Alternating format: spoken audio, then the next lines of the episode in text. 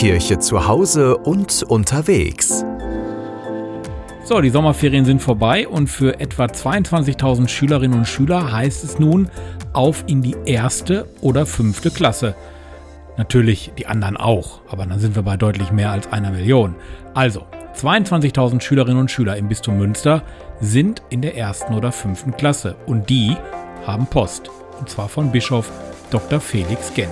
In der Post steht, ich wünsche dir Glück, Erfolg und Gottes Segen auf deinem Weg durch die Schule und habe Mut, wenn es mal anstrengend wird. Das schreibt Bischof Genn.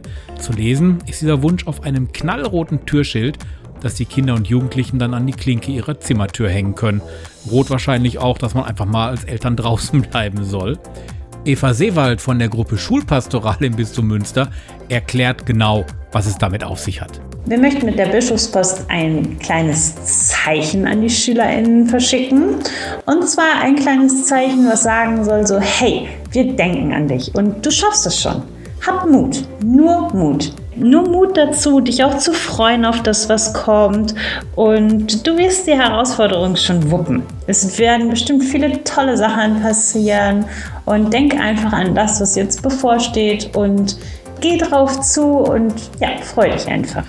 Ja, und auch wir von KW Kirche wünschen natürlich einen guten Schulstart und auch einen guten Start ins Berufsleben. Der KW Kirche Podcast. Wöchentlich neu. Immer anders. Der KW Kirche Podcast. Jetzt abonnieren. Überall da, wo es Podcasts gibt.